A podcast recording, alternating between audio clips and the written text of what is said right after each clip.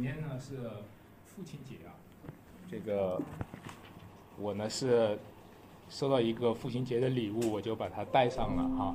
你们看了啊？啊，是呢，我想呢，我我早晨的时候给我父亲也发了一个这个父亲节快乐。呃，我觉得在组里面呢，就是有一个特点，就是我们这个父亲和儿子呢，都能够共同有一位天上的父啊，呃，这是一个很大的恩典啊，尤其是呃，这个上周我和我儿子在一起呃聊了好久哈，就是这个能够有同一位天父来遮盖我们啊，使我们在父亲和儿子的这个传承当中啊，能够成为弟兄啊，能够成为彼此相交，这是一个非常大的祝福。呃，我想呢，今天这一段经文也非常的到位哈。这个经文其实是讲到了一位多国之父，我们一般把它叫做信心之父，就是谁呢？亚伯拉罕。那么亚伯拉罕呢，其实呢，作为啊一群外邦人的基督徒，他们作为一群外邦人的基督徒哈，作为一群这个呃呃外邦人归信了主耶稣以后呢。他们呢，就靠着基督成为亚伯拉罕的子孙，他们也靠着基督成为上帝的儿子，所以呢，这个是在父亲节当中啊，我们得到的一个最好的一个福音。好，我我们在开始之前先有一个祷告。呃，天上的父父神，我们感谢你，我们在这个主日啊，又加上是父亲节，我们带着这颗感恩的心。来到你的面前，求你将那以信为本的生活赐给我们，求你将那以信为本的秩序和那个以信为本的人生赐给我们，让我们这一生当中都信靠福音，投靠在你那可信靠的主耶稣基督的磐石上，让我们这一生当中学会信心。让我们这一生当中都学会信靠我们的救主耶稣基督和我们在天上的父神。我们要感谢你，求你赐福给以下的时间，祷告奉耶稣基督名求。在现实的生活中，有不少的弟兄姐妹呢，其实今天是停止了传讲福音，停止了传讲耶稣基督的这个福音了。原因是什么呢？原因其实你去讨论的时候会发现。有弟兄姐妹们会说，呃，我觉得我的行为要变得好一点，嗯，我我觉得我的生活要有见证一点，呃，我觉得我的事业要有成就一点，然后我再去传福音，我能够拿出一个见证来，对吧？呃，就是因为这样的一个想法呢，其实呢拦阻了很多人去传福音哈，很多人并没有去本于信心的传福音。是本于行为的在传福音，由于是本于行为在传福音呢，就发现自己的行为总是做得不够好，是吧？那么这种行为做得不够好呢，其实呢，你就会落在了今天经文里面讲了一句话啊，蛮蛮重的这句话，就是说，呃，凡以律法为本的，就落在了律法的咒诅之下。这种律法的咒诅之下呢，它防以行律法为本的，就会被律法咒诅。这个是什么意思呢？我就用刚才这个传福音的事情来讲吧。如果我今天要传福音，我没有勇气传福音，你知道为什么吗？我心里面其实一直落在律法的咒诅下，就是说你这个样子你还能传福音吗？就你这个样子你还配传福音吗？但是反过来呢，由于我没有传福音，我会雄黄的落在。咒诅之下，这个律法咒诅说：“你看，你连福音都不传，是吗？”所以你看到，就是很多的基督徒的生活，其实是陷在了一个陷在了一个行律法为本的雄黄的咒诅之下。那我传福音也不是啊，我不传福音的也不是。那其实呢，你要是仔细的问，仔细的分析，在我们的内心当中，在我们给别人停止传福音之前呢？我们问自己的内心：我们给自己传福音吗？其实，当我们停止了给别人传福音的时候，我们问自己：我们有多长的时间已经没有给自己传福音了？有多长的时间，我们已经没有用福音来面对这个软弱的、有罪的、败坏的自己，对吗？我们很久很久都没有把自己放在福音的光照之下，所以呢，在这里讲说，我们很久没有传福音，没有传福音给别人，其实是很久没有传福音给自己。为什么我们没有传福音给自己呢？自己还要去对自己传福音吗？啊，以前王一牧师讲过，呃，他说你要不断的给自己传福音，啊，这个是给很多人的提示。但是其实这个事情的本质是什么呢？这个事情的本质就是说，你只有你是相信福音的，只有你是领受福音的，传福音到了你的心口的时候，到了你的心门的时候，就不会被堵在门外。亲爱的弟兄姐妹，你停止了向自己传福音，停止了向别人传福音，其实是你停止了用信心领受福音的一个。一个延续的现象，就是说，我们的信心已经停止了领受福音了。我们的信心已经不再接受福音了。我的信心接受过福音吗？接受过。我来教会就是我接受过福音，对吧？我的信心领受过福音吗？领受过。我受洗就是我领受福音了，对吧？我的信心领受过福音吗？领受过。我曾经追求过一段，那就是我领受过了。但是你发现我的信心。好像停止了继续在领受它，这个在经文上有一个词句叫做“这意是本于信，以至于信”，这就是说一个不断的信心，就是从信心开始到信心结束的一个不断的信心。今天我们讲这个题目叫以信为本。就是一个人，其实这一生当中，用信心领受福音是一个动态的、不断的、循环的、继续下去的。就是我们要不断的给自己传福音，我们又要不断的去领受福音，在每一周，在每一周的主日，在教会的讲台上会不断的传福音给大家。在每一周的主日，你坐在下面，不断的需要用信心再领受福音，要不然你的信心就会停止。要不然，你那领受福音的信心状态就会结束，你知道吗？这叫以信为本，就是以信为本的人，这一生当中，他就是在不断的用信心领受福音，不断的在信心用信心在支取福音。各位亲爱的弟兄姐妹们，今天在这一段经文里面讲的第一句话，他就说：“所以你们要知道。”那以信为本的人，就是亚伯拉罕的子孙。各位，今天，让我们从以信为本的角度来读这一段圣经。我从三个方面和大家讲。第一个，我和大家讲以信为本的解经。这段经文呢，从三章六节往上趟一节哈，到下面其实十四节，都是。一个保罗在用以信为本的角度在解释这一段圣经，弟兄姐妹们，其实你知道吗？教会会啊要求大家，鼓励大家，推动大家去读圣经。我们教会也有全年的读经啊。但是呢，有一个很重要的、很重要的一个要素，就是以信为本的读圣经。我们是不是说我们读圣经就够了？今天在那儿打个卡，今天打个勾，对吧？我们完成了这个任务呢？其实有一个很重要的，读经有一个很重要的一个前提，叫做以信为本的读圣经。你是在以信为本的读经吗？还是在不以信为本的读经呢？在这段经文里面，还讲到了以律法为本的读经。就是说，一个以信为本和不以信为本的读经呢，它是带来一个截然不同的结果的。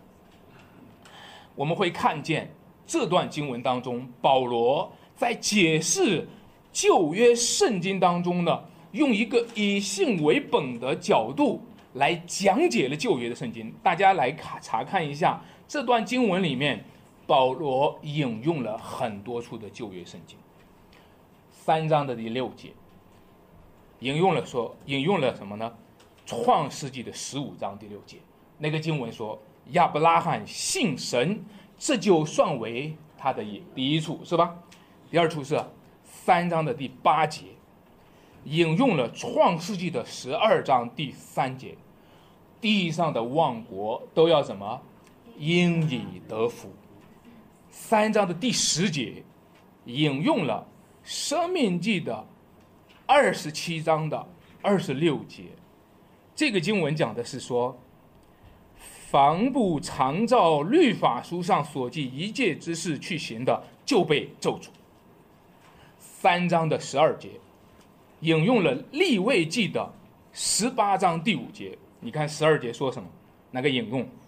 他说：“行这些事的，就必因此而活着。”还有还有一处三章的十三节引用了《生命记》二十一章的二十三节，三章十三节说：“凡挂在木头上的，都是被咒诅的。”当我把这些经文给你罗列出来的时候，你就会看到，其实保罗在这一段经文里面是在做一个解经的工作，是在用以信为本的解经。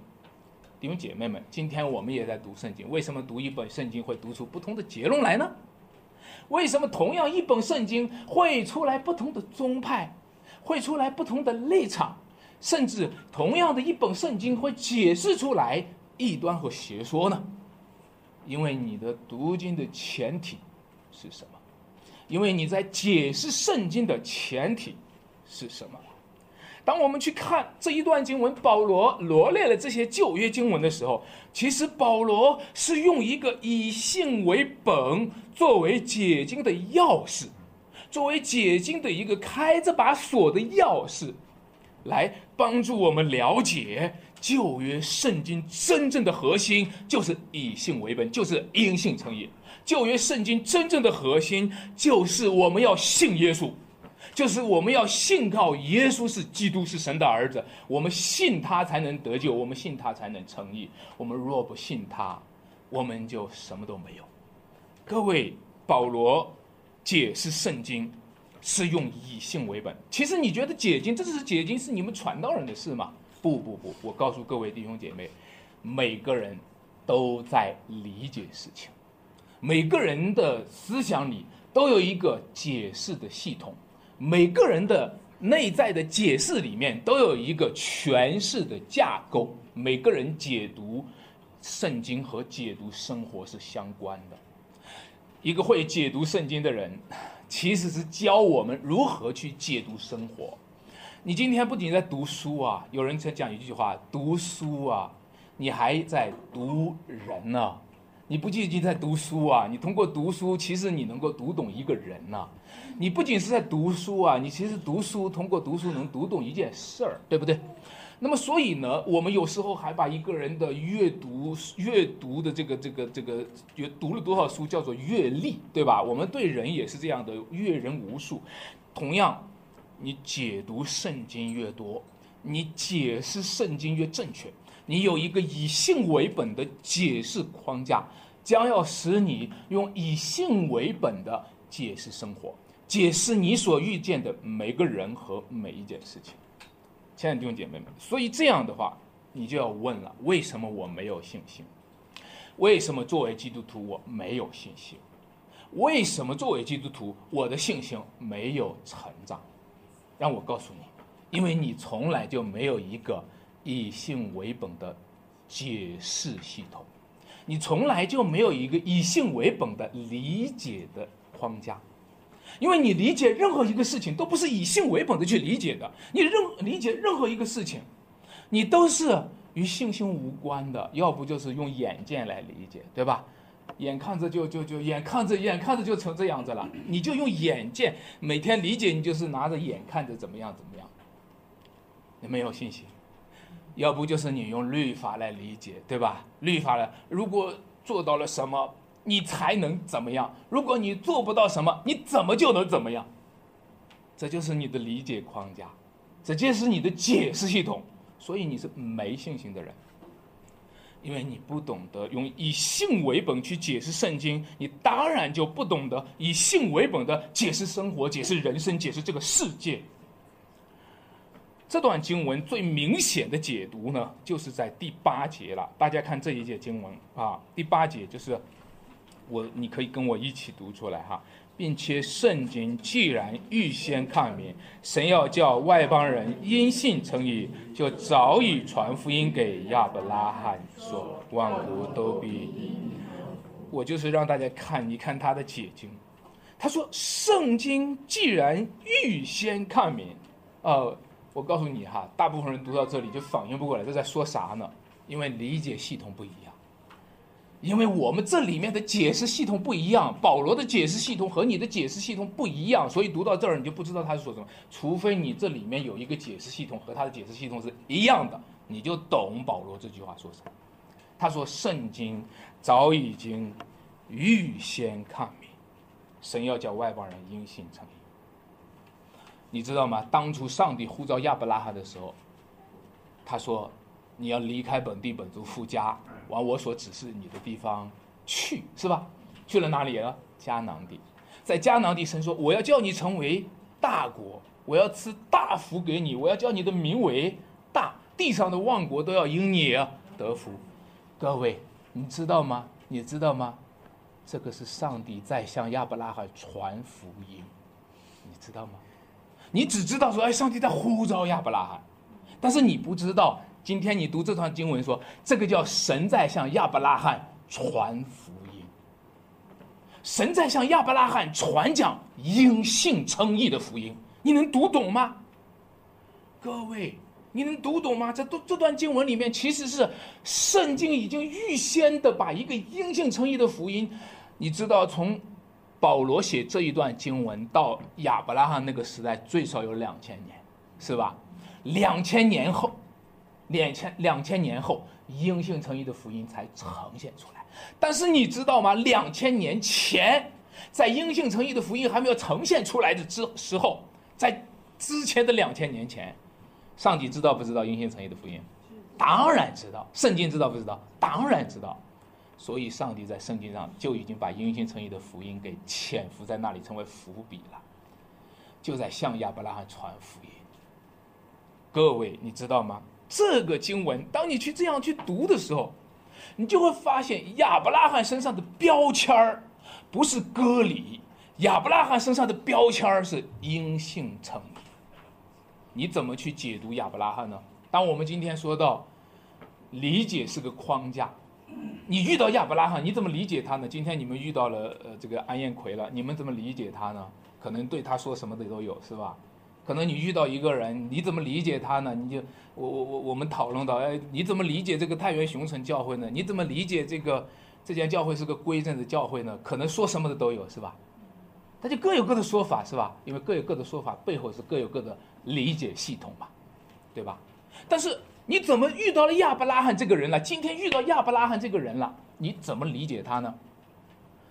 你就会发现各有各的系统。犹太人理解他的系统就是用律法来理解他。啊，我看到了，亚伯拉罕是第一个受割礼的人，因为他是第一个受割礼的人，所以今天你们外邦人信主了吗？你们必须受割礼，这就是一个割礼派的理解的钥匙，这就是一个割礼派的理解的系统。你知道信耶稣的核心是什么？信耶稣的核心就是受割礼。啊，大家要不要信耶稣？来跟我信耶稣，怎么信耶稣？受割礼，这就用受割礼作为理解信仰的核心的钥匙。但是保罗说不，保罗说你要理解亚伯拉罕吗？你知道吗？亚伯拉罕的理解系统是用因信称义来理解他，是用以信为本来理解他。亚伯拉罕的特点不是受割礼，亚伯拉罕的特点。受割礼固然是他是第一个受割礼的，但是他更重要的特点是信心，是信心。各位亲爱的弟兄姐妹，想一想，神说：“你离开你的一切，承受那个万国的福分，承受那一个大国，我要叫你成为大国。”大家想一想，想一想，想一想，这个时候亚伯拉罕用信心去。伸出他的信心的手来接住这一个福分。今天大家来信耶稣，你知道不知道？就是说，上帝应许你说，我要给你一个福音，甚至我给你的这个福音哈，大福音大到一个什么地步呢？哪怕是你为为他的缘故受了逼迫，那也是你的福分。哪怕是你为这个福音受了逼迫，那也是你天国的赏赐。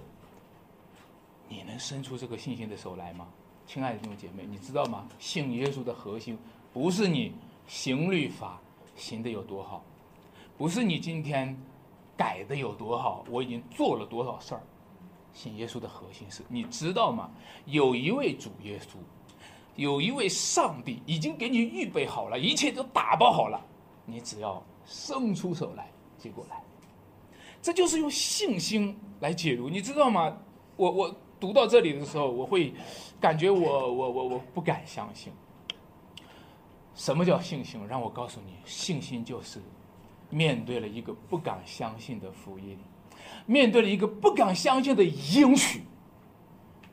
没有应许就没有信心，但是这个应许大的不得了，应许大到一个地步，说我要叫你成为大国，万国要因你得福。你知道吗？面对这个。大的不得了的应许，我发现不敢相信。什么叫信心？信心就是你已经遇到了那个不敢相信的应许的时候，挑战你起来去相信它，这个才叫信心。亲爱的弟兄姐妹们，所以让我们今天回到这以信为本当中。我们常常讲说解经呀，要。以经解经，跟我重述，以经解经，这是我们在啊所有解经的诠释学上、解经释经学上讲的一个最核心的光关键了。因为你要以圣经解释圣经，对吧？当当就着圣经解释圣经的话，我可以告诉大家，这是一个非常巨大的题目。但是今天我把这个题目稍微略过去，我觉得这个题目还不够。我觉得告诉你们说以圣经解释圣经还不够，虽然已经解经很重要，但是我觉得今天这段经文里面呈现了一个比圣经解释圣经还重要的，就是你是以信心解释圣经，还是用律法解释圣经？有一个比圣经解释圣经还重要的，今天。你看到好多的宗派、好多的体系，甚至异端都能够拿出圣经来，把几个经文拼凑起来成为一个体系。我要告诉你的是，说你是用信心解释圣经，还是用律法解释圣经？什么叫信心解释圣经？就是你是在信耶稣里面解释圣经，你还是在不信耶稣里面解释圣经？你信的是耶稣吗？你信的是主耶稣基督？他，你信他是主吗？你是在这个前提下解释圣经，你还是不在这个前提下解释圣经？其实你根本不相信他，其实你信不过他，其实你觉得他那个哎呀没什么大不了，早就听都不想听了。各位，要比以圣经解释圣经重要的是以信心解释圣经，但是我们常常是大部分的基督徒是在用律法解释圣经。大部分的基督徒其实和当时候的犹太人走的是同一条路，我们都在用律法解释我们的信仰，用律法解释我们的生活，我们用律法解释圣经。你和周围的人传福音的时候，你会看到周围的人哈，不信耶稣的人都是在用律法解释信仰。你跟他传福音，他就会说：“哦，我知道，听过基督教，信什么都一样，啊，就是叫人怎么。”行善学好，这个叫用律法解释圣经，你看得出来吗？这个叫用律法解释信仰。啊，信谁？我我我我不要信你们，我不要信，我信了就不自由了，因为信了基督教就不能做这，呃，不能做那。这个叫用律法解释圣经。律法解释信仰，当然我们就会说啊，不是这样子的，我们是凭着信，对吧？买不到的平安，买不到的福，只要一个信字就得着，是吧？我们就会跟他们去讲。但是实际上呢，在我们自己个人信仰的用作里面，我们还是在用律法解释我们的信仰，对吧？其实，我们也许我们我们今天知道了，哎，安弟兄讲了，说信耶稣不是不能做这，不能做那。但是其实我们潜在里面，大部分就是这两个声音，不能做这，不能做那；另一个声音就是必须做这，必须做那。然后如果没做到什么的话，啊，我们就希望能够补偿，有好多的弟兄姐妹们，一旦犯了罪，就是补偿补偿，怎么样？今天奉献多一点，补偿一下，心里就觉得安全一点，你明白吗？很多的人都是在外面犯点罪，但补偿完了就更方便犯罪，知道吗？补偿完了吗？补偿完了，下一次犯罪不就自由一点吗？你知道吗？我们这根本上我们都是这这这这个叫宗教，这个叫以律法解释信仰。所以，今天你看到吗？这段经文就讲：凡以行律法为本的，都是被咒诅的。哇，这不是保罗要找他们去咒诅他们，这不是说这段圣经要咒诅他们，这不是说以着我们福音的角度要咒诅别人。今天我们讲说信耶稣就上天堂，不信耶稣下地狱，他们就很生气，你们在咒诅我们。不。他是在讲，你知道不知道？你自己主动的站到了一个受咒诅的地位上，你自己主动的找到了一个受咒诅的地位，而且呢，你在一个受咒诅的地位上打算讨他的祝福，你在一个受咒诅的地位，律法是定罪的，但是你喜欢到他那里寻求称义。律法是咒诅的，但是你喜欢到他那里寻求祝福。律法是叫人受刑的，是判人死刑的，但是你喜欢到律法那里寻求永生。你知道吗？当我们站在律法的地步上的时候，其实我们就已经主动的站在了一个受咒诅的地步上。让我给你讲一个现实哈，一个以律法为本的读经，大家现在今年读经的。我不知道淘汰了多少了哈，反正大部分人淘汰读经都淘汰在哪里呢？你们知道读哪儿读不下去的？啊？生命记、律法书是不是？大部分人淘汰都淘汰的人，就和出埃及的人一样，都死在旷野里面，是不是？是不是？读经，大部分哪些人过过不去的是哪个坎呢？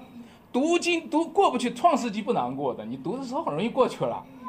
到出埃及记就开始出麻烦了，是不是？唐朝大家是出不了埃及，然后到立位记、民数记、生命记，大部分人在这些经文当中走不下去了。读到先知书，走不下去了。先知书不断的宣告律法书上的咒诅。各位你知道吗？有多少人今天是在用律法为本的读经，用用律法的为本的读你的信仰？用律法为本的解读你的信仰生活。我知道大家来信主，大家来敬拜神，大家来奉献，大家来服侍神，非常的好。有时候人会，就像商店促销一样的，用这个促销的方式来促进人们的信仰。大部分促销的方式是律法，对吧？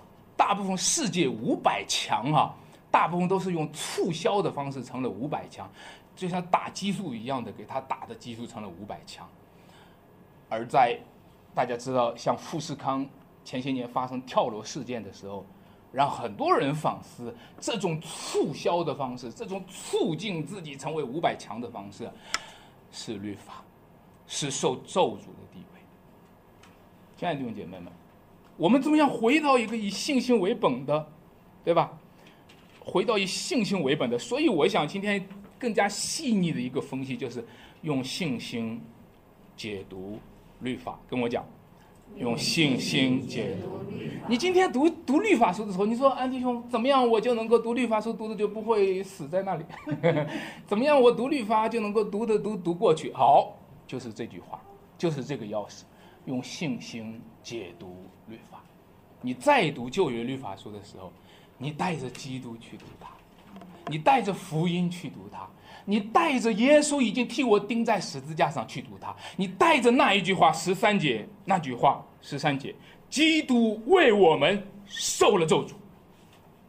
你带着这个来读，当你读到那里说，凡不遵循律法的都是受咒诅的，你就啊不敢读了，这这这这这这，这是到这儿找打来了是吧？挨骂来了，这这这还能读下去？但是今天你带着这个应许，带着这个福音，耶稣钉在十字架上，为什么？为什么？为我们受了咒诅。他要赎我们脱离一切律法的咒诅。所以你去读律法书，你坦然无惧的去读它，因为如果律法说我是该死的，我已经死了；如果律法说我是该打的，我已经被在耶稣的身上挨了打。亲爱的弟兄姐妹们，让我们带着这信心去读经，带着这福音去读去读经。生命记二十七章二十六节那句那句经文，我当我去读的时候哈，让我很吃惊。这句话就是刚才引用的那个，他说：“防不常照律法书上一切记载的所行的，都是被咒诅。”如果你翻开生命记二十七章去看的时候，其实那是上帝。告诉他们说，过去了这个当地的时候，就过了这个迦南地的时候，你们要怎么样呢？这边是激励行商，在商上宣告祝福；这边是什么？以巴路商，在商上宣告什么咒诅？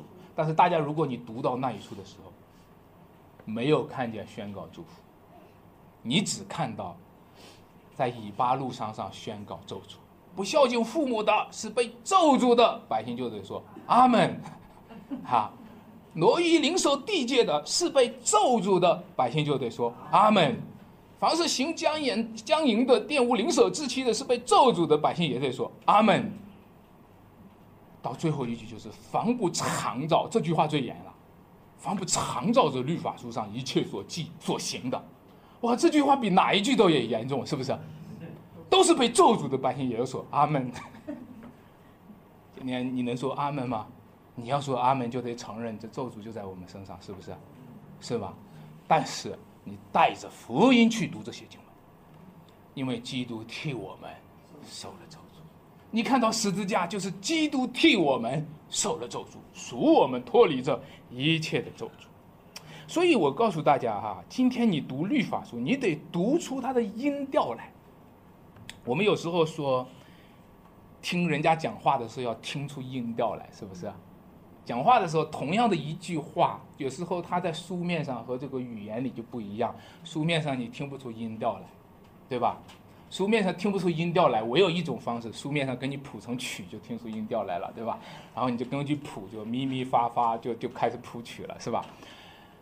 那所谓这样，你就开始想到了，所谓的音乐都究竟是用来做什么？音乐是用用来注解那些文字的意义。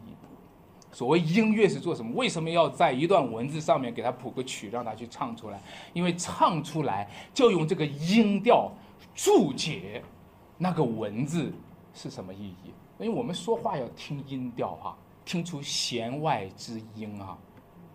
让我告诉你，基督就是律法的弦外之音。如果你不以基督为律法的弦外之音，咒诅就是律法的弦外之音。任何一个人。他想要做个道德家，他想要一个宗教家，他就都是被咒诅的。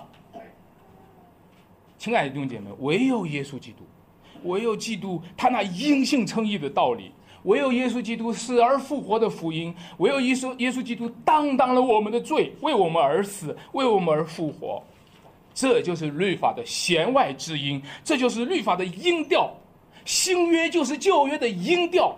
如果我们今天不读新约，如果我们不从新约的音调来理解旧约，我们就读来读去都是咒诅。但是我们感谢神，我们感谢神，靠着爱我们的主耶稣基督，我们脱离了，我们自由了。阿门。第二点，我们讲以心为本的传承。以信为本的传承呢，就是讲到亚伯拉罕是信心之父，他是旧约当中因信称义的代表。那我们今天呢，我们这些外邦人呢，我们这跟随者呢，我们就是亚伯拉罕信心的子孙。所以呢，亚伯拉罕是信心之父，这个父在我们中文当中有时候叫祖先。祖宗，我们呢是信心的子孙，这就是一个信心的祖先和信心的子孙的一脉相承，这个叫传承。我们的教会是看重传承的，我们的教会是非常期待信心的父亲带出信心的儿子来。对于我来说，就是蛮挑战的一个事儿。你不要觉得这个自然就能够带出来，你的信心你怎么样去体现出来，能够传承给下一代？各位。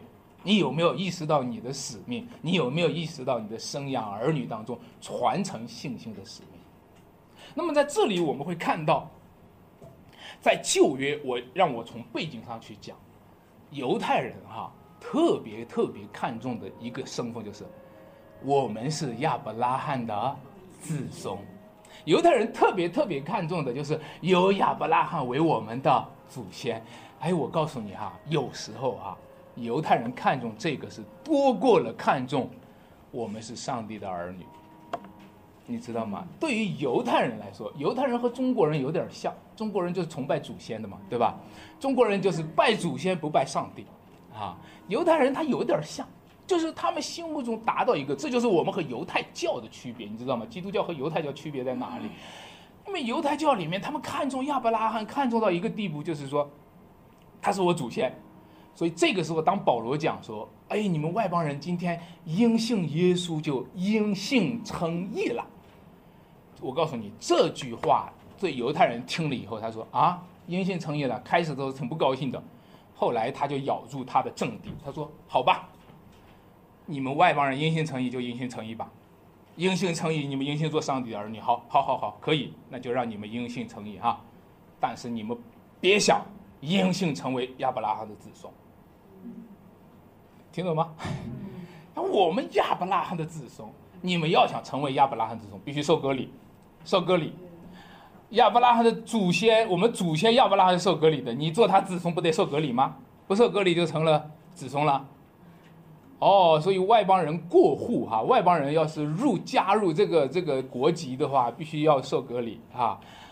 哦，这个时候呢，这个时候呢，你知道吗？对于保罗，其实现在接下来换了一个表达。前面那个阴性称义，就是我们阴性已经成为神的儿女这个地位，但是现在呢，他讲的是，我们不当是阴性称义，我们既然能够阴性称义，阴性称义在上帝面前的地位都确定了，难道在亚伯拉罕地位面前的地位没有确定吗？你们不当是阴性称义，你们也是阴性成为了子孙。哇，这句话，各位。讲到这句话里面，你要读旧约，你们读加拉太书、罗马书读不懂的地方，它就在这个地方。这句话就引起了犹太人很大的这个骚动了。什么？因信则成了亚伯拉罕的子孙了？不受隔离就能成为亚伯拉罕子孙？好了，你看又回到那个解读了，以律法为本的解读。你知道在犹太人心目当中，犹太人的特点是什么吗？你们告诉我，犹太人特点是什么？律法，律法，这就是犹太人因律法以律法解读他们地位的根本的地方。那我再问你，如果犹太人的地位，它的独特的特点是律法的话，我再问你，呃，其实我在这里稍微说一下，其实外邦人其实呃也有他的规矩哈。我我现在回到，如果犹太人他是用律法定义了自己的话。我想问你，他们真正犹太人，你挑出一个代表人物来是谁？是谁？啊，摩西，摩西。你既然用律法定义了，是不是？你既然以律法定义了犹太人，能够代表犹太人的独一的人物就是谁呀？摩西。我告诉你，犹太教和基督教的区别是什么？犹太人信的是摩西，你明白吗？啊，犹太人信的是摩西，啊，就像这个回教信的是穆罕默德，啊，所以犹太人信的是摩西，他们心目中最伟大的人物是摩西。那现在保罗就提出另一个人物来，能够代表犹太人的究竟是摩西还是亚伯拉罕？哦，如果你说是亚伯拉罕的话，你就得重新解读犹太人的历史了。你就得重新解读犹太人那个关键的钥匙是不是律法？回答就说不，不，关键的那个特点不是律法，关键的特点是应许。所以呢，在旧约的时候，在没有律法之前，已经有了亚伯拉罕，已经有了神的应许啊，已经有了应许和信心的回应。上帝应许亚伯拉罕信相信，上帝给应许亚伯拉罕就相信。这个关系才是根本的犹太人根本的特点。保罗讲这个话就是说，犹太人你们也来信耶稣吧。其实这才是真正的犹太人的特点。那么这样的话，我们就会发现，这就是那个很很有名的，刚才读到的罗马书第四章，人得称为后嗣，是属乎这个这个这个本乎性，属乎恩。我怎么样才能够成为后嗣呢？我怎么样才能够成为子孙呢？是因为你有信心，而不是因为你遵行了律法。各位，你知道吗？当时犹太人心目中，就是你遵循了律法，你才能够成为后代；你不遵循律法，你不配成为后代。各位，一讲这个，他们就落在律法的咒诅之下。西奈山上颁布律法的时候，整个山上都冒烟，整个山上都雷轰，整个山上就闪电，百姓就吓得发抖。为什么？因为这律法彰显的是咒诅。亲爱的弟兄姐妹们，让我给你讲一讲，人得为后嗣是本乎性，人成为亚伯拉罕的子孙是本乎性，亚伯拉罕是我们的祖先是本乎性，我们和亚伯拉罕之间的这一个这一个从父辈到下一代一一代一代的传承是本乎性，但是我告诉你，在现实的生活当中，没有以性为本的传承。每一代都是以律法为本的传承。我现在不讲犹太人，讲讲中国人。在中国人的祖先到子孙的传承当中，充满了律法的咒诅。在中国人从祖先到子孙当中的传承，父亲不断的咒诅他儿子，儿子不断的咒诅他孙子。你都会看到，为什么一代一代的父亲和儿子的关系充满了咒诅，充满了律法的咒诅。各位，甚至你知道吗？连这两个词儿都变成了咒诅的代名词。我问你，什么时候会提到“祖宗”这个词儿？你们告诉我。骂人的时候。什么时候会提到“子孙”这个词儿？骂人的时候。看到吗？在中国的文化里面，充满了从祖先到子孙的咒诅。每一代父亲都对他的儿子充满了咒诅。他的儿子继续传承着他父亲给他的咒诅，给他孩子每天咒诅。他爸是怎么揍他的，他就怎么揍他孩子，是吗？其中有一个很根本的，就就是在以律法为本。你凭什么是我儿子？嗯？凭什么是我儿子？这是老子凶儿子。啊！你有什么资格做我儿子？你考了一百分了。你看人家孩子是什么，你是什么啊？啊，这叫律法为本，所以这样都是落在咒诅之中。每一天在家里面，都是充满了这种咒诅。各位，你看到吗？谁能更新这个文化？没有福音能更新这个文化吗？只有以信为本。我们的儿子是上帝给我们的礼物。我们的孩子是神给我们的恩典，人得为后嗣是本乎恩，人得为后嗣是本乎性。上帝让他来了这个家中，是上帝命定的。你怎么可以要求他？你怎么拿着律法去要求他呢？其实你拿着律法要求，要要求你自己，你就发现你站不住，对不对？亲爱的弟兄姐妹们。这就是今天你要看到福音要深深的把我们的根给挖起来，因为我们每一个人，每一个人，我们都在咒诅之下，但是基督赎我们脱离了律法的咒诅，阿门。所以我以前真的不懂啊，直到我带我的孩子，啊，这个成长的过程当中，这王一牧师讲那句话，就成为我常常忘不掉，越来越想这个是越有分量的话。如果我爱我的孩子，不是越来越严格的要求他，而是越来越严格的要求我自己，让我送给他一个好的父亲。如果我爱我的孩子，让我预备一个好的父亲送给他。你知道，一个孩子最大的财富是一个好父亲，你明白吗？但是，但是我怪他没有给我个好儿子，但是我从来没送给送给他一个好父亲，对吗？你向他索要一个好儿子，这是以律法为本；你预备送给他一个好父亲，这个是以信为本，以恩典为本，以福音为本。各位亲爱的弟兄姐妹们，让我们来看在这个咒诅之中，唯一的出路就是什么呢？就是福音、信心和应许代代传承。神是亚伯拉罕的神，神也传给了以撒，成为以撒的神；神是以撒的神，也传给了雅各，成为雅各的神。亲爱的弟兄姐妹，你知道不知道你的任务是什么？神是你的神，就应该成为你孩子的神。你为什么今天结婚的时候不想要孩子？你心里根本没有子孙，他们来就是一个不速之客。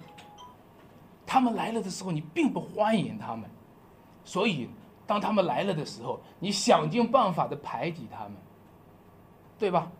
你你并不能像亚伯拉罕一样预先看见了许多的子孙，在你的预先看见里，你是没有子孙的。你喜欢的是你们的二人世界，对吗？所以，让我们今天每一个。弟兄姐妹们，来预备。那么，什么叫做子孙呢？回到这个以信为本上，不信耶稣就不是子孙。如果你不信耶稣，不是子孙，你知道吗？这是真的。你听起来会觉得这是专权，这是独断，这是一个宗教的压迫。让我告诉你，真的是这样。从父一辈到子一辈的传承当中，从天父到圣子之间的那个父子关系，到今天我，我父亲和我和我儿子。其实本质上，我们的传承就是以性为本的传承，因为如果抽离了性，我们无法成为真正的父子，你明白吗？不信耶稣，我们这父子关系就建立不起来。你能够，你能够给我找到几个？你能够给我找到几个不信耶稣在父子关系之间能够建立起来？你给我找出来。你能够找到几个？亲爱的弟兄姐妹们，让我们看到。在这里，信主就成为了一个信心的传承。我们虽然这些外邦人在肉体上我们都不是亚伯拉罕后代，但是在信靠耶稣基督上，都成为了亚伯拉罕的子孙。让我讲到第三个点吧，我们讲以信为本的福分。各位，你看神对亚伯拉罕说。地上的万国都要因你什么得福？神给亚伯拉罕在犹太人中有子孙，神给亚伯拉罕在外邦人中有子孙。亚伯拉罕是犹太人的父，亚伯拉罕也是外邦人的父，所以他叫多国之父。今天在教会遍布在全世界的时候。这教会遍布全世界，这都是在亚伯拉罕名下的，这是神给他极大的福分。这遍布全世界的信耶稣的人，都是以信为本的传承者，他们都是亚伯拉罕的子孙。各位弟兄姐妹们，你知道这是神给亚伯拉罕的福。那既然神给我们的祖先是有福的，神给子孙有没有福气呢？有，这就是传承。传承什么？传承了一个以信为本的福分。传承什么？传承的就是叫财产，传承的就是叫产业。父亲给你留下一间房，这叫产业，对不对？父亲给你留下了一笔钱，这叫产业。但是今天，这位父亲给你留下了一位上帝和他的应许，和他的福分，和他应许给我的天国，他给他应许给我的迦南地。亲爱的弟兄姐妹，这叫传承，传承。就是要给我们巨大的福分。所有有奉于亚伯拉罕，成为他子孙的，在基督里成为他子孙的，将是承受这样一个福分。但是让我把话题回来，是因为亚伯拉罕吗？不不不不，我告诉你，终极上是因为亚伯拉罕的一位子孙，就是谁呢？基督是亚伯拉罕的子孙。我怎么成为了亚伯拉罕的子孙的？是通过亚伯拉罕的子孙基督成为了这个子孙。我怎么成为上帝的儿子的？是成为上帝的独生儿子基督成为上帝的儿子。我们今天要承受他所应许的产业。你们虚心的人有福了，天国是你们的。上帝要把这产业给我们，你们这小穷不要惧怕，因为父乐意把他的国。赐给你们，各位，你知道吗？在传承当中，要把这福分给我们。你们有福了，我要把这福分赐给你们。但是，各位，你读这段经文里面，我几乎没看到什么宣告福，我就是看到一个很刺眼的一个字，就叫做咒诅。我们发现，我们今天好多基督徒，好像没有领受到祝福。我想，很多人为什么信的那么苦，没有看到他生命当中经历多少的福。很多人信的过程当中经历的都是律法的咒诅。对吗？很多人越信时间越长，经历的律法的咒诅越多。很多人信主信的，你会发现在他的生命当中很少有那一种，就像吸取了营养养分肥料的那种滋润和喜乐和平安和自由和释放。他经历的是很多的打压、亏损、伤害。其实说到底就是咒诅。为什么？为什么？因为我们不是以心为本嘛，因为我们不是以心为本，怎么能有以心为本的福分呢？弟兄姐妹们，这些咒诅都是刻骨铭心的。这些咒诅大部分在我们生命中是以以下的形式来出现的。第一种就是个人良心里，坦诚的说，你说安利勇，你受律法咒诅，当然我受太多了，啊，太多了。我我有时候常常会想起几十年前的事儿，甚至是小时候的事儿。忽然之间，从那个事情在我眼前出现的时候，以前没感觉，但是三十年后了，忽然那个事情在发作，就很痛，就很痛。啊，比如说我我我我小时候拿镰刀把我的哥哥的手腕给砍掉，砍砍没有砍掉啊，就是这些事情呢，就是说哦，你知道我当时我是主持公道的，他跟我二姐吵起来了。他把我二姐的草给拿过来了，在在田里割草。他把我二姐的草拿过来了，我就主持公道。我我作为一个才两三岁的，还三岁左右的孩子，我拿起镰刀来就手起刀落。但是这个事情你知道吗？一直没感觉。他过了好多年，他才痛，他才中的。你觉得你犯了罪没感觉吗？我告诉你，他后面会追上了你，他会追上了你。啊！我就发现我落在律法的咒诅下，我常常会，我我我家里面的人就会常常会知道我我的状况，我这个常常会被律法追上我咒诅我，我的罪比我的头发还多，我的罪高过我的头，如同重担，叫我担当不起。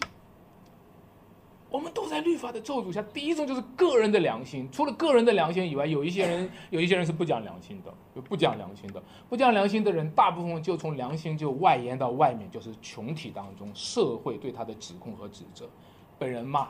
那些今天在在在在在微博上，在在在群里面，啊，这个前段时间你们会看到一个敲锣的女子，重庆敲锣的一个女子，对吧？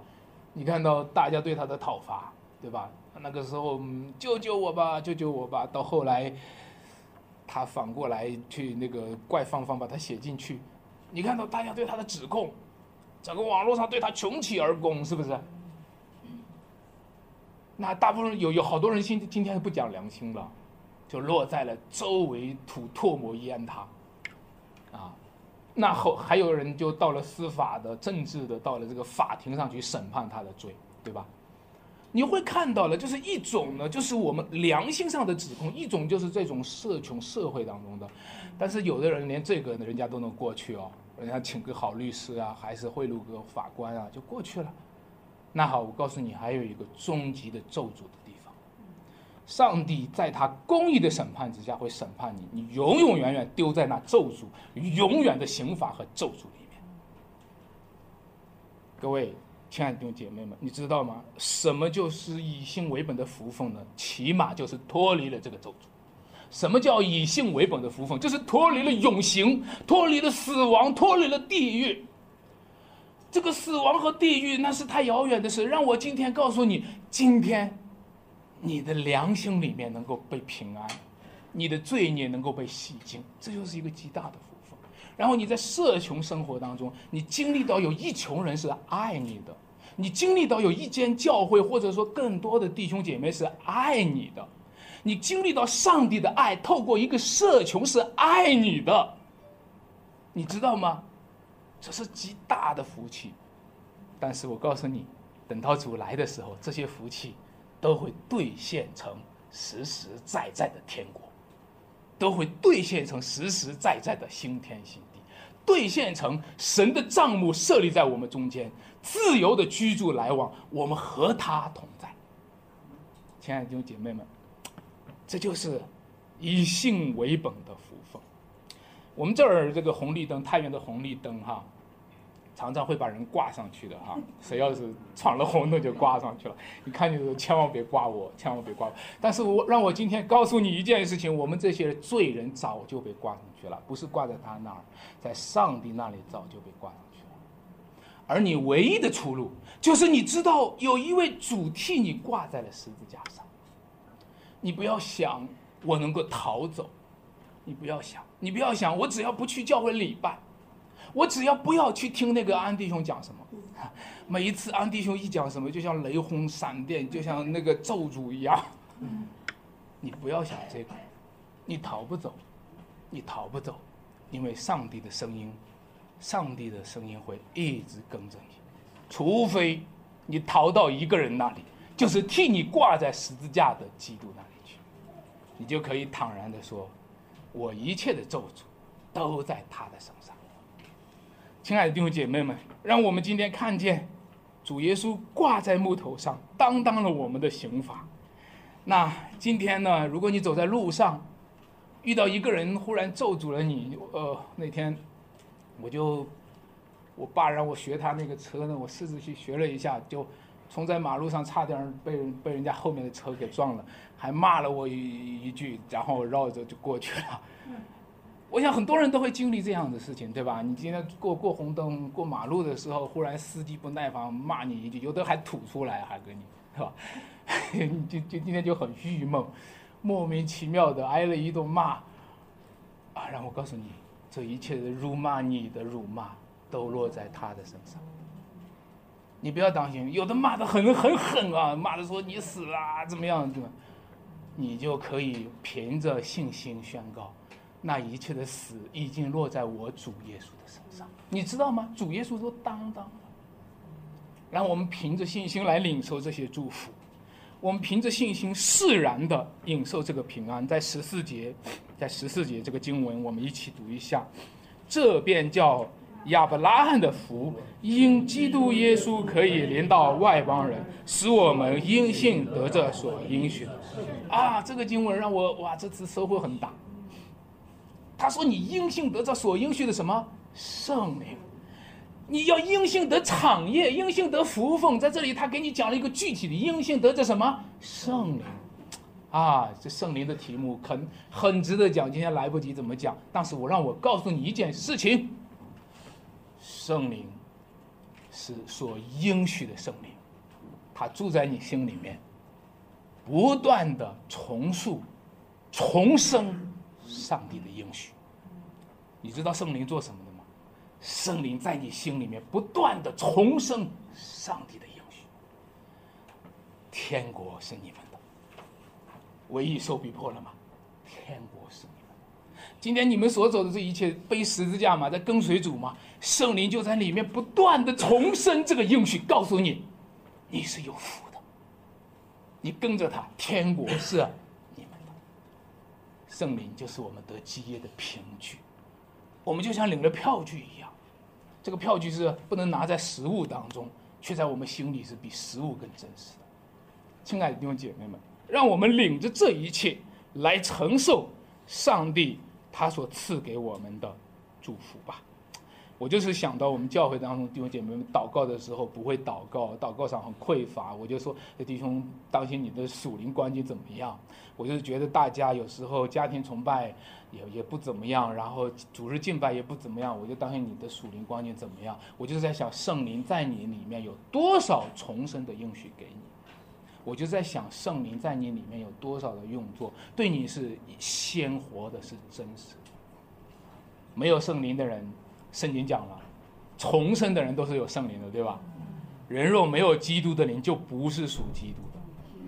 你有基督的灵，证明你是属基督的，证明你是有奉于基督产业的。亲爱的弟兄姐妹们，让我们呢以信为本，不以行律法为本，来回到上帝面前，来领受他给我们的这一切丰富的产业。